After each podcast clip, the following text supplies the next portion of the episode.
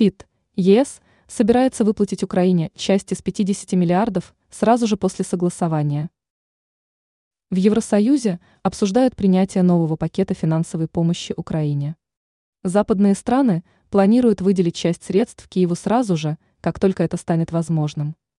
Об этом сообщает Financial Times, ссылаясь на собственные источники. Напомним, что прямо сейчас Европейский Союз обсуждает очередной пакет антироссийских санкций, который в случае утверждения станет 13-м по счету. Согласно свидетельству ФИТ, в него помимо новых рестрикций может войти и многократно откладываемый ранее пакет финансовой помощи на 50 миллиардов евро. Часть упомянутых средств, рассчитанных на срок в 4 года, может быть выплачена Киеву сразу же после утверждения.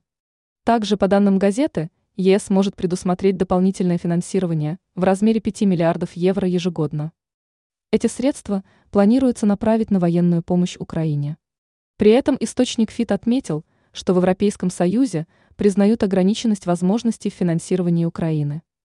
Ранее сообщалось, что Орбан наложил вето на помощь Украине в размере 50 миллиардов евро от ЕС.